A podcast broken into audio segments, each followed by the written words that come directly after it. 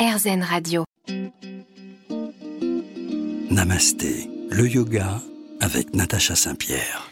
De retour sur RZN Radio dans Namasté avec Alice Gras qui nous parle de son livre, de sa pratique et qui se livre un peu sur elle-même d'ailleurs. Dans le livre, on va parler de l'intention. Vous dites qu'il est important de définir une intention de pratique. Alors, qu'est-ce qu'une intention? Pourquoi on doit le faire? Alors, une intention, c'est quelque chose que qu'on aimerait bien qu'il se passe dans notre vie. Ça peut être très très vaste, euh, euh, c'est propre à chacun. Euh, une intention, j'aime bien la définir pour qu'il n'y ait pas de négation dedans. Donc c'est pas je voudrais ne pas quelque chose. Il hmm. faut, faut, faut, avoir une intention qui soit positive dans la façon de l'exprimer. Donc par exemple, moi, mon intention de départ, ce que j'explique dans le livre, mon intention de départ, c'était j'aimerais avoir plus confiance en moi. Et ne serait-ce que, en fait, se poser pour prendre le temps de réfléchir et se demander, OK, qu'est-ce que j'aimerais vraiment dans ma vie? Ne serait-ce que se poser cette question, et c'est une question du coup initiée par le yoga, bah rien que ça, ça commence à faire du bien. On n'a pas commencé à bouger que on, a déjà quelque chose qui, qui, aide. Ça me ramène à un sutra que j'aime beaucoup, qui est le sutra 2.33, Vitarka Badan Pratipaska Bhavanam. Et c'est un peu la loi de l'attraction, ce sutra, puisqu'il dit lorsque des pensées négatives se présentent, cultivez et pensez les pensées opposées avec émotion. Et c'est ce avec émotion qui m'interpelle dans ce sutra euh, parce que quand on établit une intention au début de notre cours de yoga, est-ce que c'est pas là qu'on va introduire de l'émotion et que donc on sort de ce rôle de robot un tout petit peu pour finalement avoir une dimension beaucoup plus large à ce qu'on fait.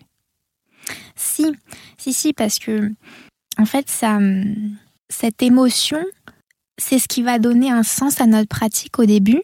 C'est ce qui va nous permettre de prendre du recul avec euh, l'aspect euh, physique ou postural c'est ce qui va nous permettre d'effectuer un lien entre notre corps, notre esprit, entre nos émotions, nos sensations. Euh, l'émotion et puis du coup l'intention, c'est au cœur de la pratique, oui. Ça m'amène à parler des mantras, puisque j'ai l'impression que euh, une intention, c'est un peu comme un mantra qu'on va se, se répéter, qu'on va essayer d'ancrer en nos cellules, en notre cerveau. Est-ce que le chant de mantra, est-ce que les mantras en tant que tels font partie de votre pratique, Alice? Alors, euh, pas beaucoup, mais de plus en plus. en fait, le yoga, c'est ça qui est fou, c'est que ça permet d'ouvrir tellement de portes que ça fait, ça fait partie des portes euh, qui me sont offertes. Et c'est assez drôle parce que euh, lors de mes études très cartésiennes, je faisais partie de, différentes chorales et on a fait pas mal de, de, concerts assez impressionnants. Et du coup, j'ai toujours aimé chanter. Et euh, avec les mantras, je, retrouve ça. Et, euh, et, surtout, ce que, ce que j'aime beaucoup quand on chante des mantras euh, pendant un cours, c'est que bah, en fait, on chante tous ensemble, on est connectés. Et du coup, la vibration qui s'en, qui s'en dégage, qui, c'est, c'est juste fou, quoi. Alice, vous avez fait aussi une formation de professeur de yoga. Tout à fait. Pourquoi vous avez fait cette formation à la base? Quelle était votre intention en allant vous former? Alors en fait, c'est très très simple, mais euh, avant de faire ma formation de yoga, j'étais super frustrée à la fin de chacun de mes cours parce que j'avais l'impression qu'on venait de commencer et c'était impossible que ça fasse déjà une heure. Et, j'avais tellement trop de questions et je voulais tellement comprendre et, pratiquer, pratiquer, pratiquer. Je me suis dit, ok, c'est pas possible, va falloir faire une formation de professeur de yoga. voilà. bah, je trouve ça très intéressant. Votre but, c'était pas d'enseigner. Votre but, c'était de pouvoir vous encadrer vous-même. C'est ça. Je trouve ça super. Restez avec nous sur RZN Radio. On revient dans un instant. Namasté, le yoga avec Natacha Saint-Pierre. De retour sur RZN Radio. On touche presque déjà à la fin de cette émission.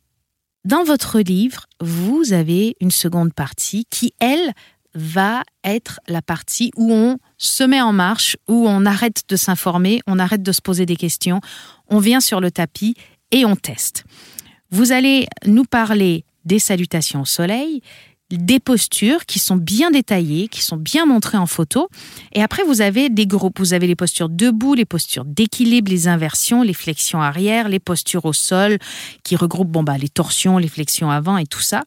Et vous proposez une première séance. Donc là, on va, riche de tout ça, tenter chez nous de faire notre première séance. Comment est-ce que vous avez sélectionné les postures qui constituent cette première séance alors en fait, cette, euh, cette première séance dans le livre, pour moi, c'est un moment magique parce que du coup, le lecteur, il a compris tout ce qui se passait dans, dans la partie sur l'introspection. Il a vu euh, pas mal de postures, je crois qu'on en a presque 100, donc euh, il est bien bien documenté. Et là, ça y est, il arrive, il va pouvoir commencer sa pratique et du coup, je trouve ça juste magique comme moment. Alors, comment j'ai sélectionné les postures? En fait, ce que je voulais montrer, c'était que il y avait des possibilités, mais infinies, et c'est, et c'est ça que je voulais faire. Donc du coup, il y a des postures euh, un peu de toutes les catégories. Il y a aussi euh, le fait qu'on va pratiquer euh, pas uniquement dans le sens conventionnel, donc c'est-à-dire face au tapis. Il y a des moments où on va être de profil, il y a des moments où on va être vers l'arrière. Et c'est ça que je voulais montrer. Je voulais dire que il y a, pas façon de, il y a pas moyen de s'ennuyer en fait. Je trouve ça bien qu'il n'y a pas moyen de s'ennuyer. Est-ce que vous pensez qu'après avoir fait plusieurs fois cette première pratique, avec euh, l'ensemble des photos que vous proposez, des postures que vous proposez, on peut se, lancer et essayer de reconstruire soi-même euh, une pratique et tester et jouer et évoluer sur le tapis pour voir comment on se sent? C'est exactement ça. Je pense que la pratique de yoga, elle s'adapte à qui on est et comment on sent, et ça, ça change un peu tous les jours. Et du coup, euh, euh, avec la deuxième partie, en fait, c'est super simple. Il suffit de piocher euh, quelques postures qui nous appellent. On ne sait pas pourquoi, mais elles nous appellent. On a envie de tester. On dit ah tiens, ça, ça a une bonne tête, j'essaierai bien. Ou oh ça a l'air difficile. Ou ça a l'air simple, j'ai besoin d'un truc simple aujourd'hui. En fait, voilà, on peut vraiment piocher et construire ce qu'il nous faut. alors bien sûr, je le, précise en toute sécurité évidemment. J'ai envie de conclure cette émission en revenant vers Patanjali et en parlant de Ahimsa. Ahimsa fait partie des yamas et des niyamas qui sont les règles de vie et de comportement des yogis. Et Ahimsa, c'est la compassion. Et on a souvent tendance à appliquer ce précepte-là envers les autres et très rarement envers soi-même. Est-ce que vous pensez que pour réussir son entrée dans le monde fascinant du yoga, une des qualités principales à cultiver envers soi-même, ce serait Ahimsa? Oui. Et pour moi, Ahimsa, c'est drôle parce que je le traduis pas par compassion, mais par euh, non-violence. Ça me parle beaucoup plus parce que j'étais très violente avec moi au préalable.